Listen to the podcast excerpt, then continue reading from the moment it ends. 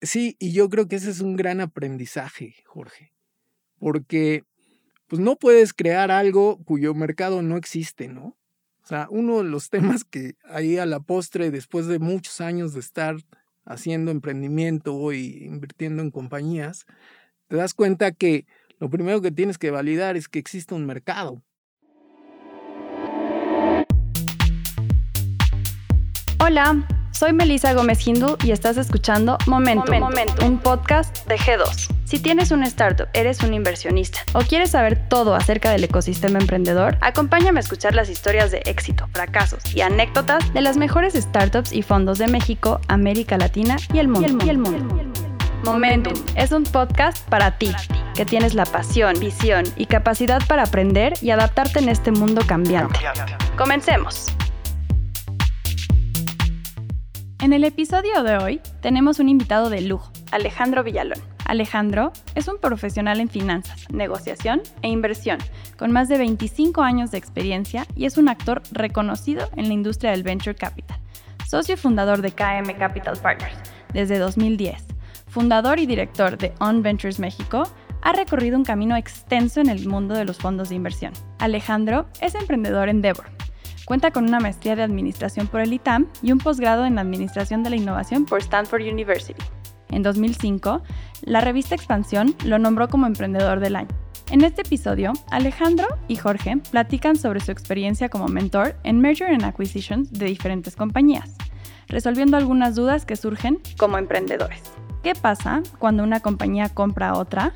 ¿Cuáles son las estrategias para una correcta fusión? ¿Quieres saber cuál es la trayectoria de Alejandro Villalón como emprendedor, inversionista y mentor de diferentes compañías en el sector tecnológico? ¿Cuáles son sus criterios para apostarle a nuevas empresas? ¿Cómo recuperar la inversión en un fondo VC? ¿Y qué significa acquihiring? Quédate y escucha Momentum, un podcast de G2.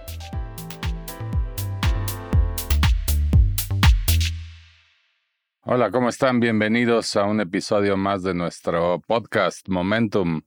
Es un placer para mí estar con ustedes esta tarde y es un placer para mí recibir a mi socio de muchos años y querido amigo Alejandro Villalón, que esta tarde nos viene a platicar acerca de las compras y fusiones de compañías, sus experiencias en la materia y todo tipo de rarezas que seguramente va van a aparecer. Bienvenido, mi querido socio, ¿cómo estás? Muchas gracias, Jorge. Gracias por invitarme. Pensé que el día no, no llegaba después de tanto rockstar que había pasado por aquí. hombre, ya ves que estamos aquí, este, siempre de alfombra roja para recibir a personalidades del ecosistema emprendedor como usted. hombre, pensé que ya no llegaba yo a ese, a esa titularidad. Definitivo, estábamos guardando lo mejor para este episodio. Oye, pues bienvenido. Antes que nada, pues ya te presentaron y ya dijeron que eres un ingeniero metido en las finanzas. ¿Cómo es eso? Platícanos. Bueno, pues son derivaciones que uno no escoge cuando estudia la carrera. Efectivamente, mi inclinación por la mecánica y la eléctrica y todo eso fue desde pequeño, pero ciertamente el mercado laboral a veces te atrae a otras cosas y una de mis primeras chambas, incluso prácticamente concluyendo la carrera, fue entrar a trabajar en una casa de bolsa, a hacer precisamente lo que hoy hago, que es un tema de finanzas corporativas. De ahí decidí incursionar más en el tema económico y financiero, estudiando más esas materias. Pues muy bien, qué bueno. Qué bueno que te dedicaste a esto porque en los coches quién sabe cómo te hubieran salido, pero esto te sale relativamente bien. Bueno, hay gente que, le, que le salen mejor los coches no siendo ingeniero, ¿no? Pregúntale ahí a la gente de San Francisco. Ya ves, así es. La compañía de carros más valiosa del mundo. Nada más. Pues te dedicaste al tema de las finanzas y a las finanzas corporativas y pues un ingeniero aprende a resolver problemas y a ti te tocó la parte de las finanzas corporativas que muchas veces tienen que ver con resolver problemas, que es cómo financiar a una compañía o cómo lograr una transacción financiera exitosa en una compañía, que muchas veces es un problema mayúsculo de ingeniería, ¿cierto? Mira, las finanzas no están disasociadas de la operación de las compañías. Es algo que es intrínseco en, en, una compañía. Si tú no tienes una buena operación, los resultados no van a ser buenos.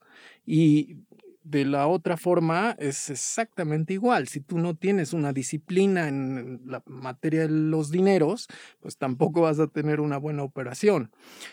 Yo creo que el entendimiento conjunto de cómo operar una compañía, sea esta tecnológica o sea nada más de hacer una transacción comercial, tienes que entender la operación para entender cómo se tiene que reflejar en las finanzas, ¿no?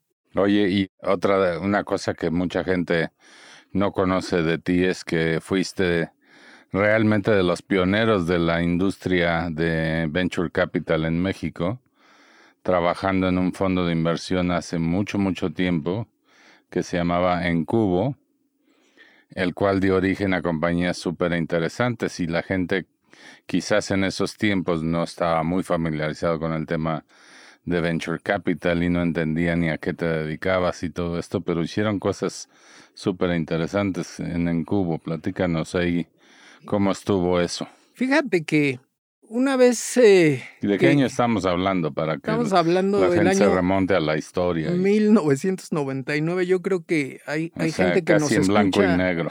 Hay gente que nos escucha aquí que yo creo que no, no había nacido. Exacto, Pero bueno, tú y yo ya. sin duda. Y bueno, para que tampoco se imaginen que, que las cosas eran tan, tan en piedra y, y, y cincel, eh, ya había internet para entonces. Sí, Este, naciente. esa- Lento. naciente, lento, este, por marcación Tortuoso. telefónica, pero ya había internet. Fíjate que es un tema que sucedió como una crisis de vida. Yo ya había pasado por el sistema bancario a ocupar posiciones directivas pues, relevantes y, y la verdad es que a los 34, 35 años, mi siguiente posición era ser director general de un banco y eso no iba a suceder muy pronto y probablemente en mucho tiempo no iba a suceder. Entonces en ese momento determiné salir y juntarme con un grupo de talentosísimos amigos, también ingenieros por cierto, De hecho, compañeros de escuela, ¿no? también, que estaban también pensando en un poco en, en lo mismo. Y justo estaba la fiebre del punto com, las compañías estas que estaban surgiendo, ¿no? Así Este, es. Con, con boom. De, de hecho, hasta el 2001 vino el crack El de todo eso. Y pues dijimos, oye, este asunto del punto com está como sexy, ¿no? Vamos a, vamos a entrarle, etcétera. Y precisamente uno de estos amigos, Luis Antonio Asensio, a quien tú también conoces y también es tu socio. Así es, en All otros- Ventures. en otros negocios, junto con talentosa gente como Sergio Rosengaus, cofundador de Kio, Antonio Rayo, mucha gente que inició en todos estos temas del emprendimiento en México por aquellas épocas, se determinó crear este fondo, es un poco pretencioso decirlo, pero pues más bien era una especie como de incubadora de, de negocios con algo de dinero. Y sí, se hicieron cosas bien interesantes, o sea, compañías que a la postre te puedo mencionar que una de ellas que recibió un capital es hoy una compañía pública, que es esta compañía líder en, en tecnología, Kio Networks, ¿no? Surgió de esas... eh, De hecho, si nos vamos a los números y le expulgamos, Kio Networks equivale al primer unicornio mexicano, nada Ah, más ten- que nunca, nunca se le dio esa connotación, creo pero que el es una compañía fundada por Venture Capital que se desarrolló y que recibió una inversión muy importante de fondos más adelante y que en términos de evaluación llegó a ser unicornio. Sí, yo creo que el término unicornio para entonces ni siquiera existía. De hecho, no, no se había acunado. ¿no? En todo caso, yo creo que este término debió haber estado por ahí del 2005, 6, 7, por ahí, no, no, no estoy claro de cuándo, pero yo no había escuchado ese término para entonces. Pero sí, en efecto, esa compañía es uno de los primeros unicornios que hubo en México y por este fundador, Sergio, que también conoces perfectamente, Así es. este, que, que igual vale la pena que algún día lo entrevistes aquí, ¿no? Sí, lo, lo anotamos en los pendientes. Es un tipazo el buen Sergio.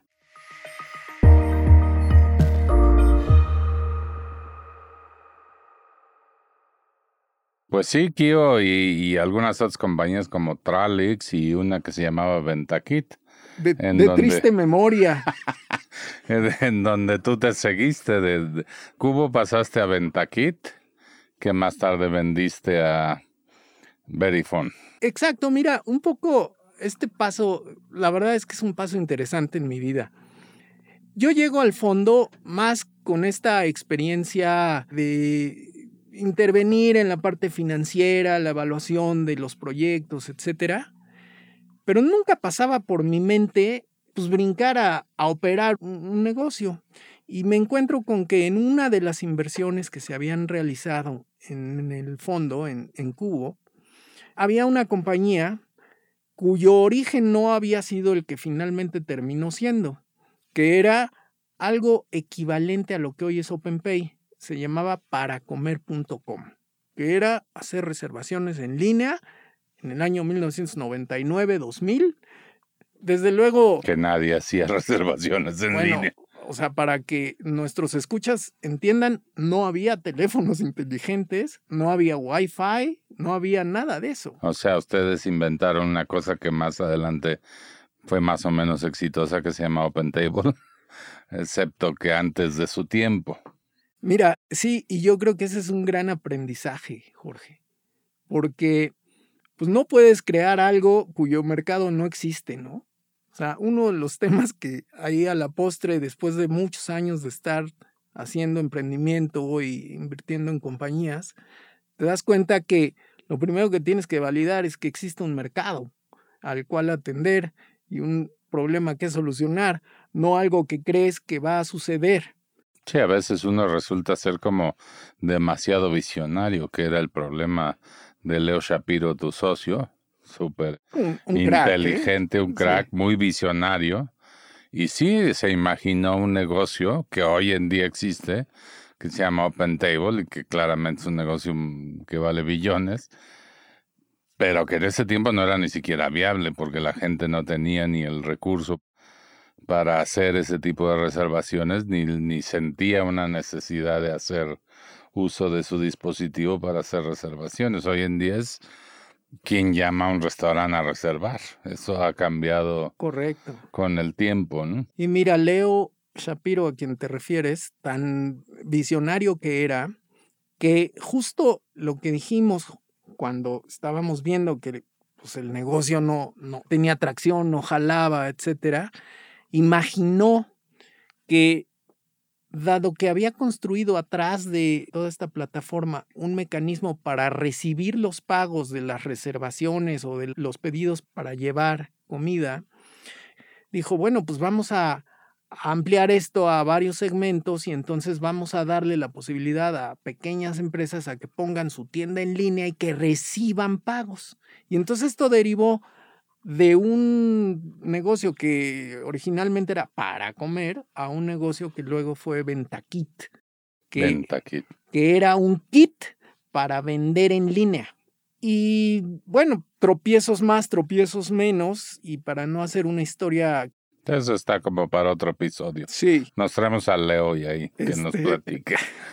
Para no hacer el, el cuento más largo, termina esta compañía siendo un motor de pagos hacia el año 2004-2005, ya lo que teníamos era una de las primeras compañías que recibían pagos a través de protocolos IP, que dicho sea de paso, pues fue una compañía que le costó mucho trabajo porque todavía el tema de aceptación de tarjetas de crédito y débito era un tema lejísimo. Otro tema, y, y, yo le recomiendo a la audiencia que busque ahí en YouTube una, un video de Bill Gross hablando de los cinco factores importantes en una startup y en donde llega la sorprendente conclusión de que lo más importante en una startup no es el equipo, el financiamiento, el business plan o lo que sea, lo más importante es el timing. Sí. Porque tú no puedes hacer Uber antes de los teléfonos móviles, eh, móviles los smartphones, tú no puedes hacer OpenTable antes de... Pay, creo. Bueno, OpenTable y, y de alguna forma OpenPay en la parte de comercio electrónico y pasarela y aceptación de tarjetas, que es algo para lo que también llegaron demasiado temprano, pero esa compañía la vendieron en una transacción que te dio un crash course también en transacciones de compra-venta. Fíjate que es otro de los grandes aprendizajes. Hay, hay muchas cicatrices ya en, en la piel, ¿no? Este, que pues sí te dejan la cicatriz, pero te dejan más aprendizaje que eso, ¿no?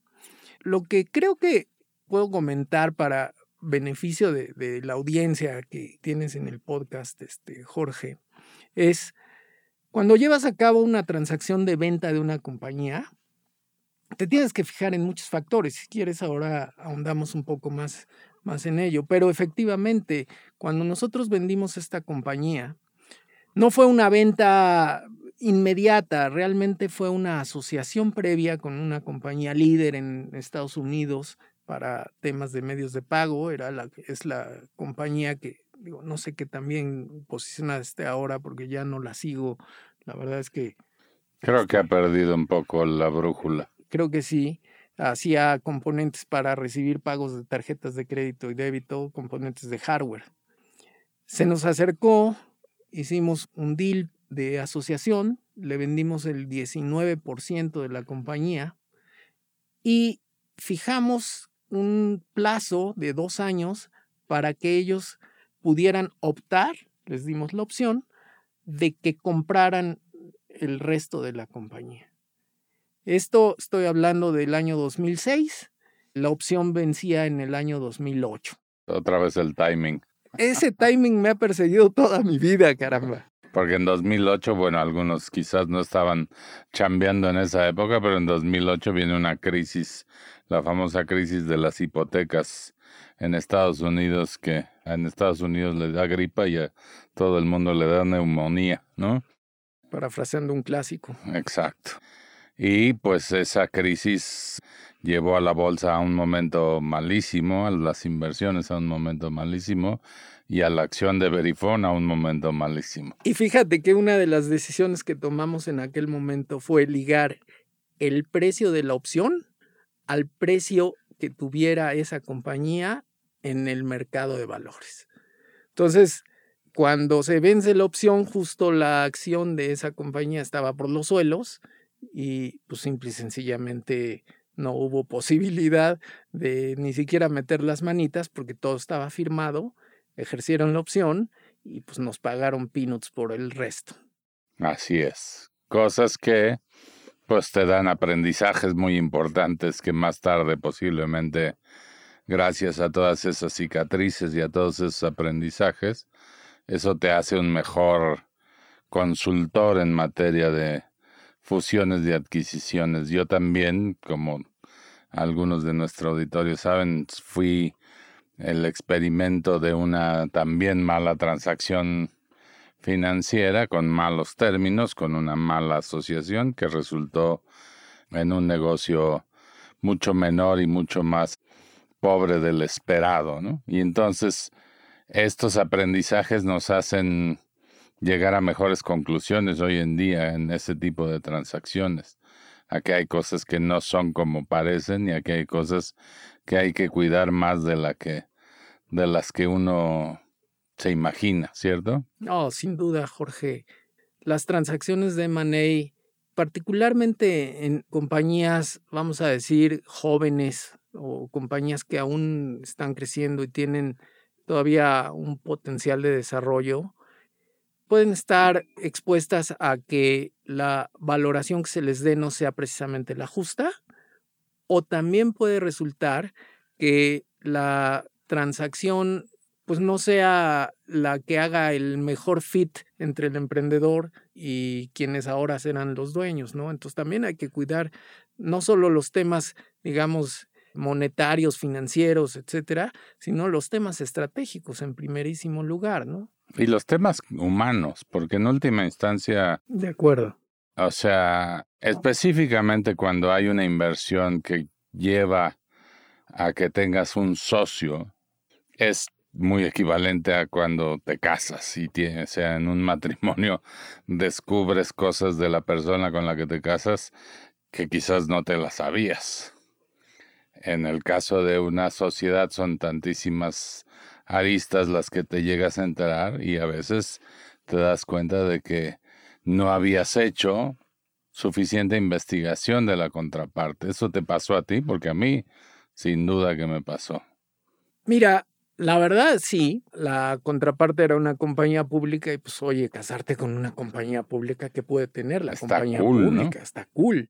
De hecho, un año antes del crack de la bolsa, metieron preso al CFO de esa compañía por hacer una transacción en la bolsa de valores que no estaba permitida por la SEC.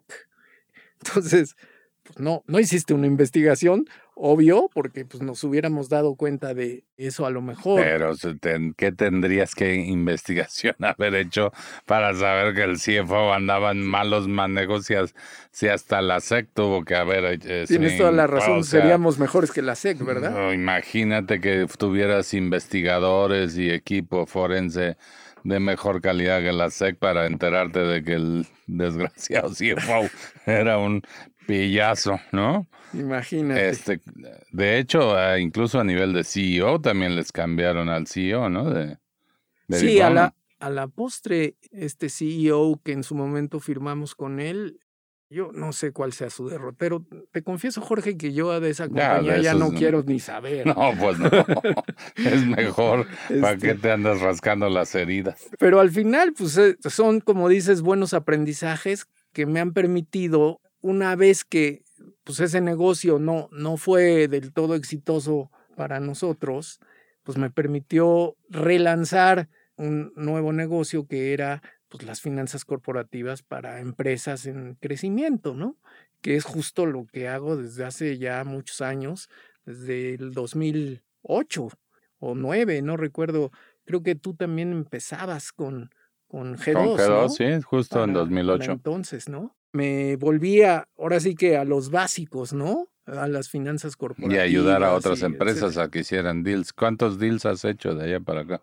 No sé, Jorge. Este, no los cuentas. No, ya. Pero sí son varios. Ya, ya, ya no los cuento, pero sí, sí son ya decenas. O sea, no te puedo decir centenas, pero sí ya son varias decenas de, de deals. De transacciones de compra-venta o de inversión de compañías. o bien hemos estado involucrados, incluso contigo, en inversiones, ya sea adentro del fondo que, en el que participamos, fuera de él, en lo personal o para terceros, que es un poco... Eh, Ese es el ángulo más cómodo, ¿no? Cuando lo haces para terceros. Pues mira, siempre ver los toros desde la barrera te resulta más fácil, ayuda mucho a quien está emocionalmente atado a su compañía, que tenga siempre a alguien que te diga, oye, oye, mira, hay que ver las cosas de esta forma o de esta otra, que te dé un panorama. Justamente estaba platicando con unos emprendedores que están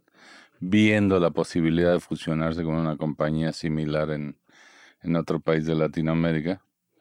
Y yo le decía, a ver, a ver, a ver, una fusión no es algo que intentes en casa. Necesitas tener un asesor y sabes qué, la mitad del trabajo del asesor es defenderte de la contraparte. La otra mitad del trabajo es defenderte de ti mismo. De acuerdo, y yo creo que los porcentajes cambian, Jorge.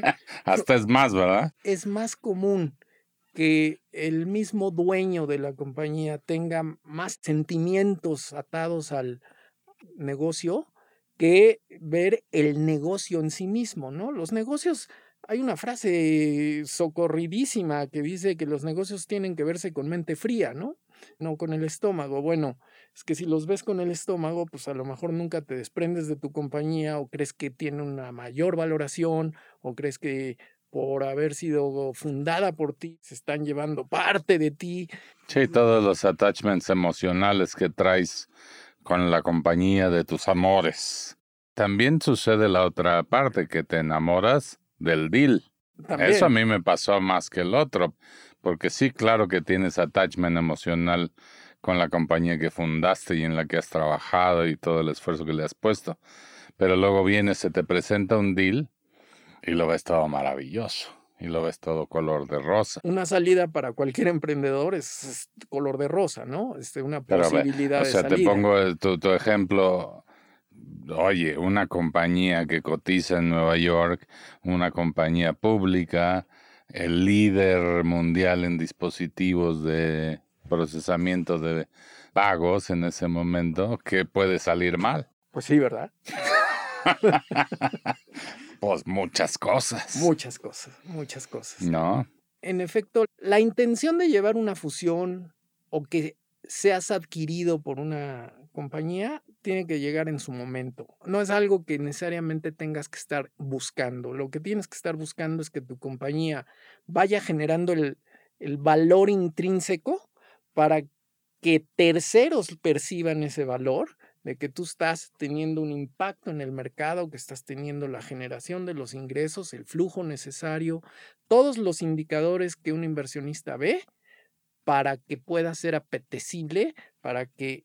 Tú ponte guapa y te van a sacar a bailar. Sin duda. Pero si sales con un anuncio de quiero bailar, quizás nadie se te acerque. Pues mira, a lo mejor se te acercan, pero probablemente no sea el momento más adecuado, ¿no? Ni en las mejores condiciones. No, no, seguro no va a suceder. Pero en algún momento, y bueno, todas estas empresas, todo, todo el mundo ahora está muy interesado en el ecosistema emprendedor y quiere invertir y quiere fundar startups y todas esas empresas en algún momento, porque son startups y están acudiendo a los mercados de venture capital de una manera u otra, se van a vender.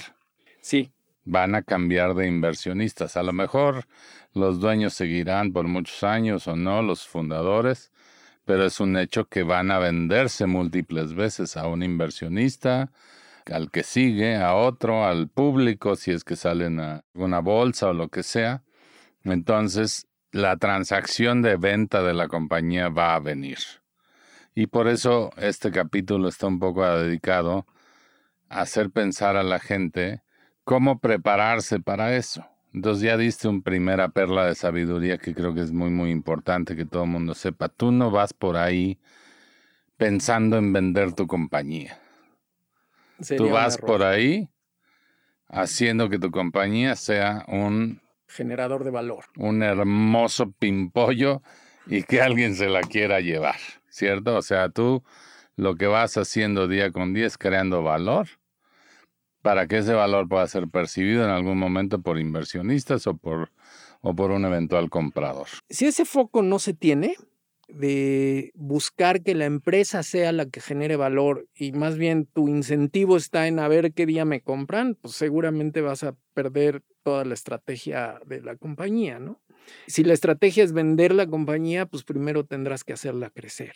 Tendrás que demostrar que la compañía tiene el valor para que un tercero llegue y diga estoy dispuesto a pagar X por adquirir esa compañía y traerme esos ingresos a mi, a mi balance y a mi estado de resultados, efecto de yo hacer crecer mi, mi estado de resultados de un día para otro como compañía adquirente y no necesariamente que esa compañía ya haya identificado el mercado y en su caso determine construir sobre el mercado algo nuevo, ¿no? y que te compita y muy probablemente con mucho dinero, aunque le cueste más, pues tiene dinero y probablemente pues te, te saque del mercado, ¿no? Entonces ahí la otra, ya lo habíamos dicho hace un momento, no lo haga en casa, no lo haga solo. ¿Tú qué opinas de eso? Ah, sin duda. Mira, desde luego esto pudiera tener un conflicto de interés al decirlo yo, porque pues yo siempre me ofrezco para esos servicios, pero la realidad es que hacerte acompañar de alguien que te encamine las negociaciones, que dé un frente de batalla, precisamente como decías tú, con el inversionista o con el adquirente en este caso, y que haga todas esas gestiones que al final incluso pueden resultar con ciertos raspones en la relación, pues lo ideal es que los raspones no se los lleve quien al final va a terminar siendo tu socio. ¿no? Y tú, sino que se los lleve un tercero y que como quiera digas, pues sí, oye, es que tu banquero era malísimo. Sí, sí, era malísimo, pero ya estamos de socios, amigo. Este Así es, que te echen a ti la culpa. E, exacto, es como ser el, malo designado. ¿no? también de el malo designado, el good cop, bad cop en el tema de la negociación. Yo sí quiero, pero mi, mi asesor no me deja porque me está defendiendo. O, o, o al revés, es tú como asesor estiras tanto la liga hasta que se rompa que al final a lo mejor esta presión fue tal que sí rompe la negociación y todavía tienes la oportunidad de que salga el emprendedor a rescatarla, habiendo hecho la labor contraria el banquero. ¿no? Además de que inevitablemente hay tantos términos y tanto lenguaje en un contrato de adquisición, es una cosa, es un libro de este tamaño que no te la puedes echar, o sea... La, industria. Simplemente por entender todo lo que está pasando, ¿no? La, la industria, además, como tú sabes y tanto me criticas, este, es una industria pocha, porque todos sus términos son en inglés. No hay uno que sea casi que. Sí, que el dragalón y que el derecho. El dragalón y lo no sé qué, y el. o sea. El, ¿Cómo se llama? Most Favored Nation es la última que vimos en un contrato, en un contrato de compra bueno, en un contrato de inversión, pusimos una cláusula de Most Favored Nation. Dices, qué payasadas son estas. Pero bueno, no les vamos a platicar de qué, en qué consiste eso, pero pues en eh, fin, son e, muchísimos terminajos. Esos términos que inician en una mesa de negociación, pues básicamente a nivel negocio, por valerse la cacofonía, negociación y negocio. Pero el punto es que eso al final lo tienes que traducir a términos legales. Y entonces también es cierto que quien ya tiene esta experiencia, no solo tiene la experiencia de la negociación, sino que tiene la experiencia de leer y entender cómo traducir esto, aún no siendo un abogado, no, no pretende uno ser todólogo, pero sí transmitir los términos específicos de la negociación a que los abogados lo asienten en sus términos, ¿no? Bajo los contratos, bajo las leyes, etcétera, ¿no? Y atrás de esto también hay que cuidar mucho que en una negociación de este tipo hay muchas revelaciones que se tienen que hacer del, voy a utilizar un término de los que usan en la industria, del good standing de las empresas, del estado en el que se encuentra la empresa, tanto en términos fiscales como corporativos, legales, de demandas eh, laborales, etcétera, que tienen que ser reflejados y cualquier otro término, misrepresentation, que se haga en esos términos puede causar una contingencia para quien está vendiendo. Entonces es bien importante preparar también previamente el espacio de la auditoría que se hace para due diligence. del due diligence famoso, ¿no? Ya estamos hablando todos en los mismos términos. Sí, bueno, además, eh, bueno, el hecho de que sean términos en inglés o no lo sean, hay una altísima probabilidad de que con el que termines negociando esto sea extranjero. O sea, además, o sea, los que compran y venden compañías en México en un alto porcentaje son extranjeros. Así es que para que te toque una transacción México-México está difícil, ¿no? E incluso algunos mexicanos lo hacen con vehículos extranjeros. Así es que de que te va a tocar una negociación prácticamente en inglés, e, ese es un hecho. Que vas a necesitar entender todos estos terminajos también es un hecho y que vas a tener que una cosa que posiblemente los emprendedores no dominan es el manejo de escenarios. Bueno, ¿y qué pasa si las cosas no son como funcionan? ¿Cómo vamos a dirimir conflictos? ¿Cómo vamos a arreglar situaciones de desavenencia? ¿Cómo vamos a, por ejemplo, si las cosas se fueron por el caño, a divorciarnos? Son cosas que tienen que estar en el acuerdo original y tú como estás enamorado de tu compañía o estás enamorado del deal, simplemente no estás viendo a ese, a ese tipo de temas. Es correcto y justamente en eso nos enfocamos, ¿no? En, eh, por eso te decía que una, un buen porcentaje, de hecho a veces el más alto, es tratar de abrir estas ventanas de, oye, fíjate, asómate por acá, que ahí puedes tener una contingencia, puedes tener un tema, hay que arreglar esto. Y pues sí, genera nerviosismo por parte de los emprendedores el pensar en que estresar un poquito la relación puede tirar el deal, pero bueno, tú y yo sabemos que a veces hubiese convenido y el término que utilicé es hubiese convenido. Hubiese convenido poner un put. poner un put. Este, o poner un call. Exacto. Y son cosas que quizás como emprendedor pues no comprendes o no entiendes cuál es la imperiosa necesidad de poner en tu contrato un put o una opción de compra forzada, una opción de venta forzada, porque no te ves en el escenario posiblemente de que las cosas vayan por un mal camino o que haya problemas con el, pues simplemente las compañías están expuestas a tener problemas, no solo con el socio. La compañía como tal puede fallar en sus percepciones del mercado y puede no dar los resultados que el inversionista está esperando y ahí es donde entra el tema de solución de conflictos. Correcto.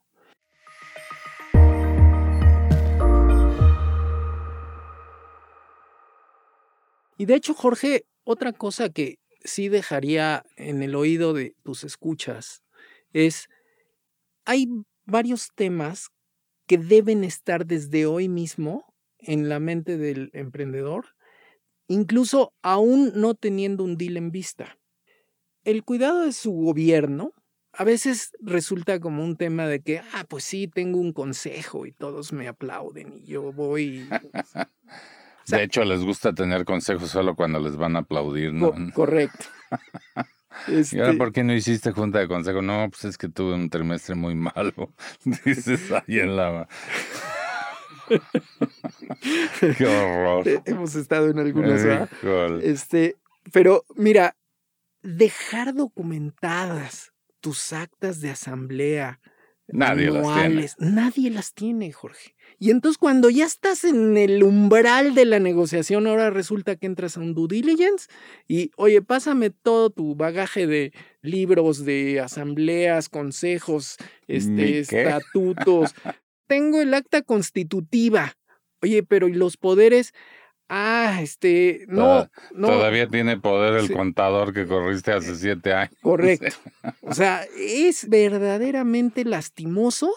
Siempre te encuentras que el due diligence es un desastre. Este, siempre. Y entonces sería fenomenal que pusiéramos algo de atención en eso. Desde luego, siempre la mayor atención debe estar en los temas principales del negocio, que es hacerlo crecer.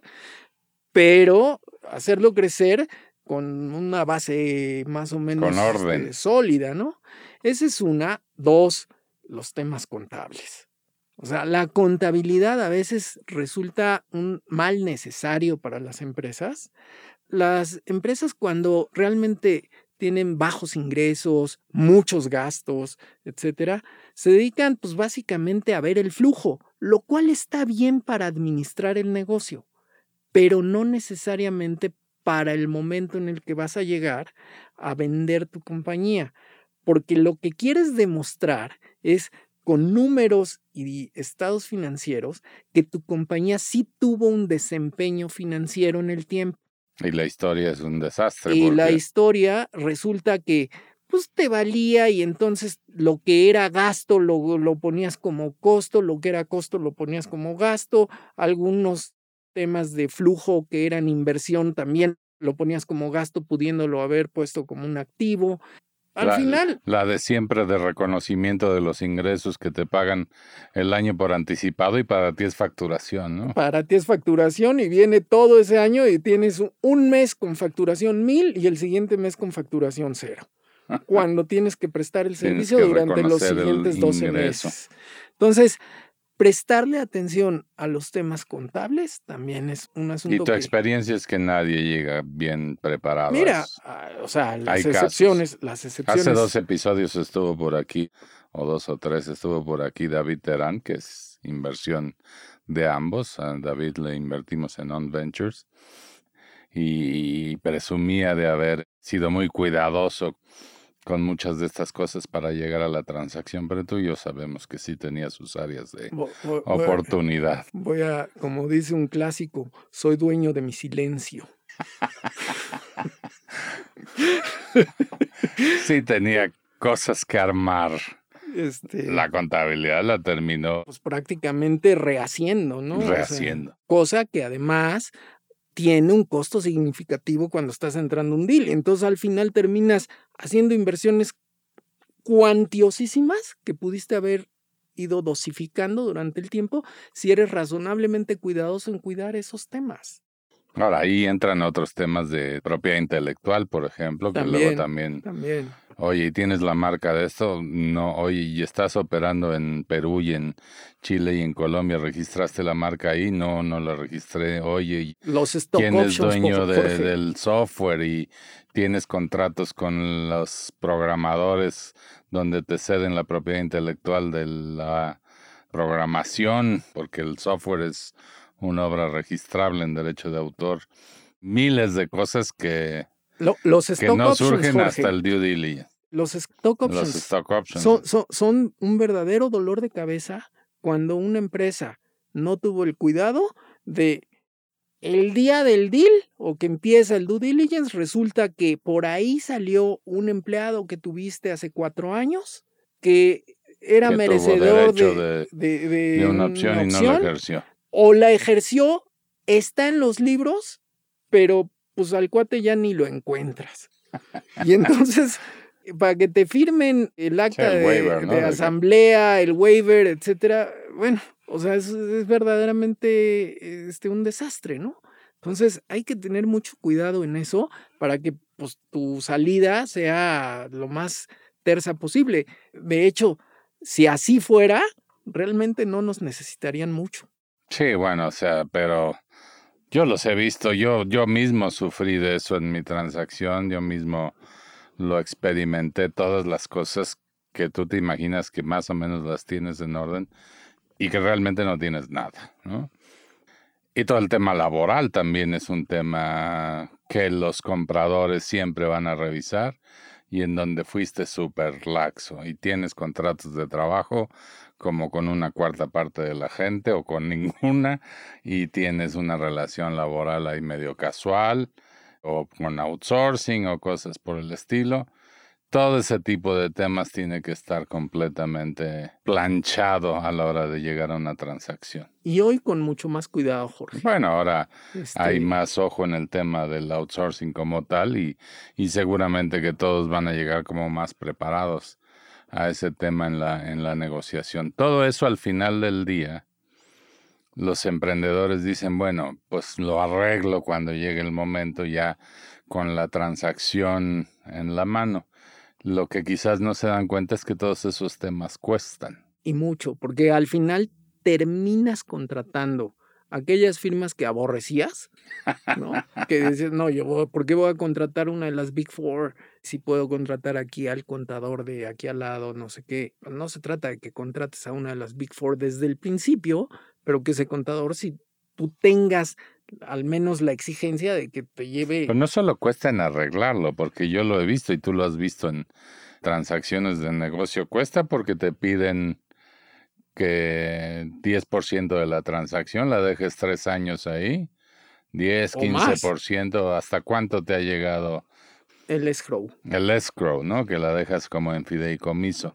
O sea, tú vendiste la compañía en 100, espérame muñeco, te voy a dar 80 y, los otros 20 me los voy a guardar para todos los esqueletos en el closet porque veo a tu compañía muy desordenada y no me la puedo jugar.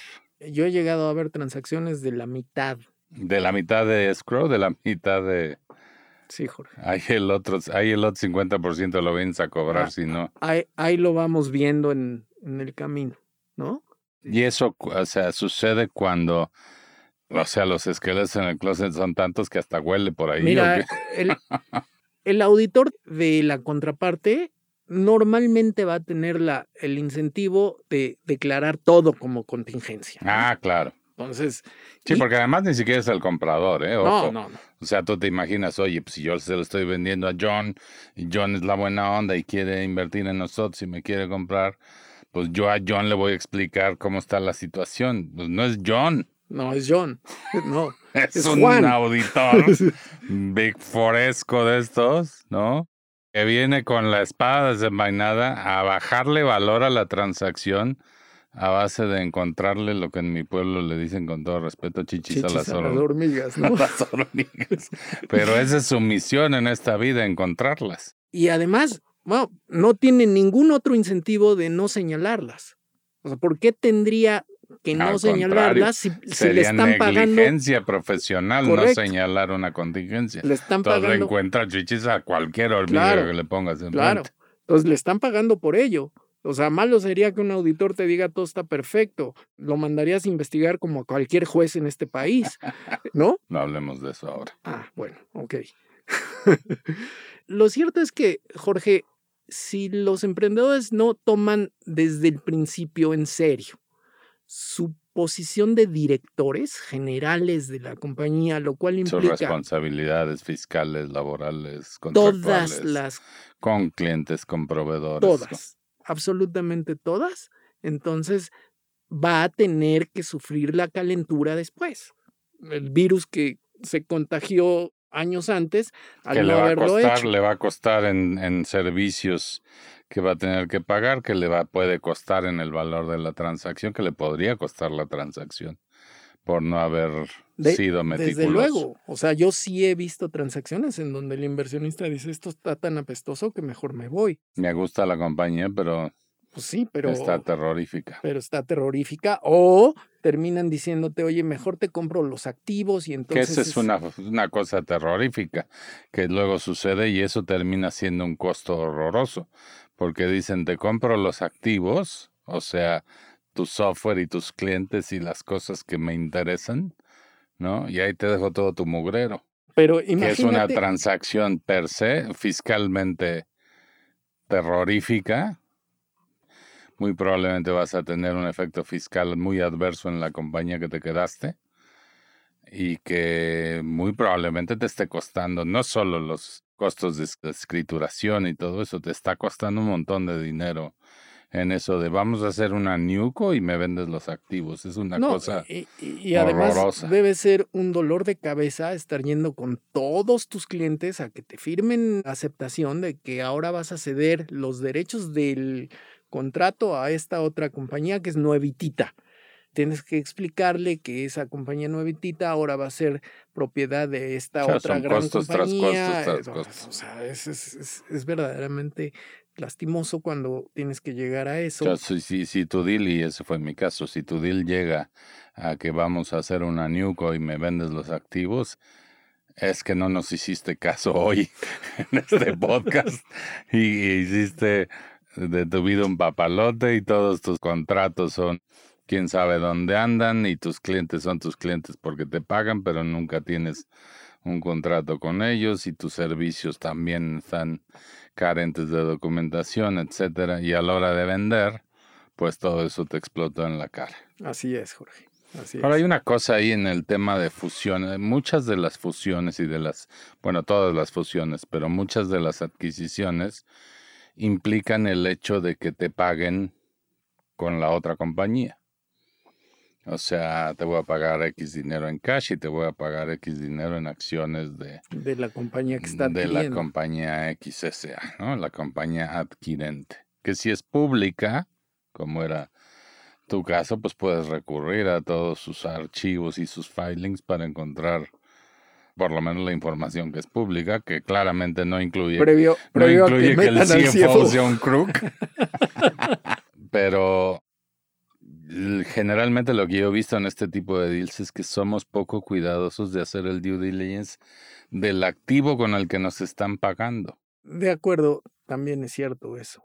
O sea, al final también tienes que ver que esa compañía, pues, que te está adquiriendo, tiene los recursos y, y tiene las capacidades y tiene el potencial de, de que si tú vas a hacer un swap de acciones entre las tuyas y, con las de él, aunque tú te quedes con un porcentaje menor de la compañía que te está adquiriendo, pues que te esté subiendo un barco que no se vaya a hundir. O que tenga una cultura pésima, o que tenga, como a ti te pasó, o que tenga, no lo sé, o sea, un- una rotación de personal escandalosa, que tú estás trabajando posiblemente con el, con el country manager o con el líder de la región latinoamericana, y al año siguiente te lo cambiaron. Sí, sí, sí, sí. Que tienes toda la razón. O sea, ese, es un, ese es todo un expediente aparte. Y, y ese eh, yo creo que va mucho antes de apenas estar hablando de una posible transacción. Pero ahí incluso a, a mí lo que me preocupa de eso es que no solo es un tema súper amplio, porque al final de cuentas, insisto, a ti te van a pagar corcholatas, o sea, te van a pagar con acciones de alguien más. ¿Cuánto valen? Sí, si al final son este públicas y es una compañía pública, pues te están pagando con acciones que sí puedes transaccionar en el mercado. Pero ¿y la cultura? El tema está un poco más O sea, ¿cómo está el board? ¿Cómo está el, la C-suite, como le dicen? ¿Cómo funcionan los chiefs ahí? ¿Qué tanto rota la gente? ¿Qué tanto promueven a la gente? ¿Qué tanto...? O sea, muchos aspectos de cultura que no vas a encontrar en el, como le dicen, el 10K o en el informe de, de la SEC o nada por el estilo. Todo eso, a lo mejor por ahí lo lees en el informe anual si es que le echaron el rollo al, asunto, pero francamente te tomaste el tiempo de ir a, no sé, a Nueva York o a Denver o a París a conocer el corporativo y a conocer a la gente y cosas por el estilo. Se me y la otra, Jorge, es platicar con. Seguramente esa empresa ha hecho no una, sino varias adquisiciones previo a la Eso tuya. es una excelente recomendación. Entonces, oye, este, pues, estoy platicando con mi posible inversionista o, adquirente, pues cuando menos dame chance de platicar con quienes ya han hecho un deal contigo. Dame sus teléfonos que les voy a marcar. Se vale decirlo. Totalmente. Y es una gran recomendación, es una verdadera perla de, sabiduría y que incluso en una transacción reciente en la que nosotros ayudamos a un, a un startup fue un detonador importante de que digamos la empresa vendedora y sus accionistas adquirieran un montón de tranquilidad. Hablar con otra empresa en donde había invertido ya este inversionista y darse cuenta que era un inversionista pro la startup y que había trabajado mucho en favor de su socio, pues te da ya mucha credibilidad de que efectivamente vas por buen camino. Y esa no aplica solamente para una salida, para un M&A. Aplica, para cuando estás recibiendo una inversión incluso de primera instancia, ¿no? O sea, un fondo de VC, etcétera. Oye, pues mínimo averigua quién está atrás del fondo y a ver cómo le ha ido a los demás en esa fiesta. De hecho, te voy a retar a eso. Nosotros somos socios, Alejandro y yo, en General Partners de un fondo de Venture Capital que se llama On Ventures, en el cual G2 Momentum Capital es uno de los limited partners, uno de los inversionistas que puso dinero en esta, en esta transacción y On Ventures hizo 12 inversiones en startups. ¿Tú te acuerdas cuántos de ellos hablaron con los demás para saber cuánto qué tan buenos inversionistas éramos y así? Si me preguntas ahorita no tengo claridad, pero sí te podría decir que dos o tres sí lo hicieron.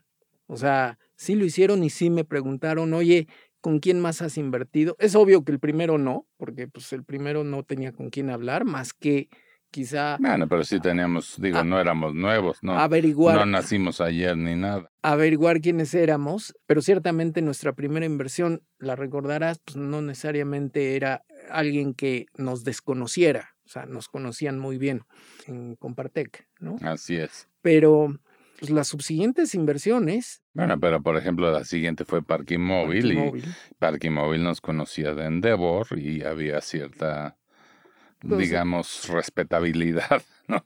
Lo que sea de esa relación y nosotros lo conocimos por Endeavor, entonces eso como que daba un marco de referencia a esa transacción. De ahí en adelante todos debieron haber pedido referencias y me imagino que la mitad no lo hizo. Yo creo que tres o cuatro de doce. Tres o cuatro de doce. Yo creo que todo el mundo debe de hacerlo. Y hace poco, de hecho, una transacción que íbamos a hacer en G2 Momentum se cayó porque al final pues hubo este tipo de desavenencias y le dice, mira, yo hice mi tarea e investigué tu compañía. Tú no hiciste ninguna tarea, no sabes quién soy y qué invierto y para qué. No le hablaste a ninguna compañía. Entonces por eso no me conoces. Y estás haciendo assumptions y estás diciendo cosas que no me corresponden porque no me conoces. Pero ¿a quién le preguntaste? A nadie. Oye, los teléfonos están, existen y están abiertos.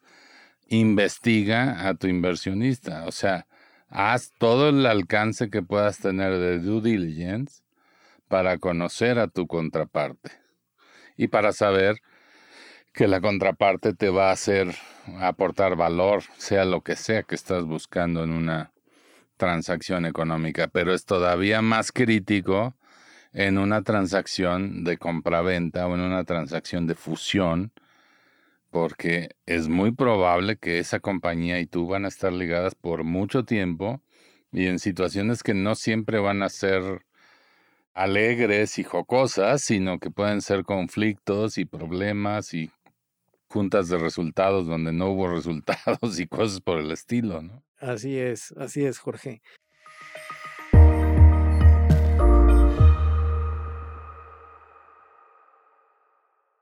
Y bueno, un poco también para añadir temas que hay que ir cuidando previo a la transacción son todos estos del cuidado de tu del talento que has venido construyendo. O sea, el activo más valioso que tienes dentro de una compañía, pues es tu gente. Y si tu gente no da la misma confianza que tú como fundador al inversionista, es un signo inequívoco de que las cosas no van a ir bien en la negociación, porque al final los que invierten, los que adquieren compañías, pues adquieren también las compañías con, con personas. Bueno, ¿no? es que vendan personas, eso ya lo superó la humanidad hace mucho tiempo, pero que antes sí lo hacían, pero, finalmente la compañía es el conjunto de estos activos, del software, de la gente, de, de todo lo que sabe hacer, de su know-how, etcétera, y eso finalmente se refleja en la gente, un activo totalmente intangible, pero muy importante. Muy, muy importante, Jorge. Los ejecutivos de primer nivel, digamos, tus realmente tus co-founders, ¿no? Que han venido desarrollando el negocio contigo y que tienen ese expertise y que muy probablemente en la compañía no tengas todo documentado a nivel procesos, procedimientos, métodos, etcétera, pues está en la mente de estas personas. Ese activo hay que cuidarlo, ¿no? Y entonces, pues no solo es una negociación para ti, sino también una negociación para tu equipo. Pues muy interesante lo que hemos platicado hoy y creo que muy útil para nuestros escuchas. Recuerden que al final del día es muy probable que vendan su compañía, o sea, ya sea que reciban inversión financiera o estratégica, ya sea que terminen saliendo a bolsa o terminen en manos de otra compañía, la transacción de compraventa va, va a ocurrir en un momento. Ojalá llegue el día, Jorge, en que no solo sean adquisiciones o fusiones, sino que efectivamente sean salidas a bolsa. Yo muero por ver ese día. No, este bueno, pues ahorita hay que tener un resto de paciencia, porque el último IPO en este país creo que fue allá por el 18, 17, ya. sí, ya, ya corrió tiempo. Ahora lo que está sucediendo es que salen en... Los SPACs, ¿no? Los SPACs o que salen allá en, en Nueva York, que salen en Nasdaq, que es hasta más fácil para algunas empresas mexicanas listarse en Nasdaq que, listarse acá. De hecho, yo estoy seguro que muchos de estos casos que se están dando ya en México, qué bueno, de compañías que han levantado buena cantidad de recursos a buenas valuaciones, van a terminar quizá pues saliendo al mercado. O sea, Eso sería verdaderamente algo maravilloso. Este, este fin de semana un un joven justamente estaba ahí en una reunión, no fue este fin de semana, fue el fin de semana pasado, estaba en una reunión y entonces un chavo de veintitantos le dice a su mamá, mamá, tú deberías invertir en Kavak. Y le digo, ay, cuate, pues este... Se te fue la... la bronca es que pues no es pública, ¿no? O sea, si no, pues con todo gusto. Exacto. Yo creo que urge que los Kavaks y los todos estos emprendimientos, los, los albos, los, clips, lleguen a la bolsa y, se, y acá los chavos puedan comprar acciones de Albo en lugar de comprar acciones de compañías gringas o de... Jorge, el otro día creo que tú y yo platicábamos, las acciones precisamente de Nasdaq, si tú las revisas de dos años para acá, han sido una extraordinaria inversión. O sea, yo sueño con el día en que nuestras compañías, las que aquí han sido fundadas, pues terminen cotizando en, en la bolsa, ¿no? Idealmente en la bolsa mexicana, pero pues si no se puede, pues en alguna Donde sea, ¿no? Donde sea. Y creo que los SPACs, que es, eh, bueno, es un mecanismo que muchos en nuestro auditorio quizás no conocen, es un mecanismo en el que listas una compañía para, comprar otra compañía, ¿no? No sabes, digamos, cuando listas esa compañía y cuando empieza a transaccionarse esa compañía en la bolsa de valores, no se sabe a qué se va a dedicar, porque primero tiene que comprar una compañía. Y eso que se ve tan absurdo, ¿no? Porque parece absurdo, ha sido un boom gigantesco. En el 2020 se listaron más SPACs incluso que ofertas iniciales. Es como firmar un cheque en blanco, ¿no? Así es. Tú llenas el nombre y luego me dices a quién se lo pagamos. Aquí te voy a invertir este, esta lana y luego me dices que compraste. Ay, caray. y sorprendentemente eso ha dado la vuelta completamente a todo el tema de ofertas públicas iniciales. Y creo que es algo que ojalá, como dices, veamos cada vez más y entonces no te dediques tanto a ayudar a las compañías a venderse, sino hacerse públicas. Claro. Eso es algo que, que nos falta, nos falta a nivel país, no es que te falte a ti o me falte a mí, nos falta todo México. todo México. Y ojalá que eso empiece a cambiar. Pues te agradezco muchísimo, Alejandro, la participación aquí. Ya no tuvimos oportunidad de hablar de On Ventures. Quizás otro día nos sentamos a ver ese tema, nos traemos a Luis y a la flota y hablamos de nuestras inversiones. Ahí tenemos unas muy buenas, Frutec, Rever, que ya le dicen por ahí Minicorn, a ver si es cierto. Ojalá. Tenemos algunas buenas en el portafolio y ojalá que podamos un día, ahora sí que te emplazo a que nos sentemos a platicar de nuestro portafolio de On Ventures y, y, qué fue de las que mm, ya tenemos dos salidas, una que ya pasó a mejor vida y todavía nueve tickets activos. Muy resilientes, la, la verdad, son compañías por lo pronto ya sobrevivieron la pandemia. Eh, eh, eso te iba a decir, o sea, al menos estos últimos 12 meses o un poco más de, de 12 meses, la verdad es que mis respetos a los emprendedores, se la rifaron, sacaron la casta, sus empresas van bien, van creciendo, ajustaron el cinturón perfectamente.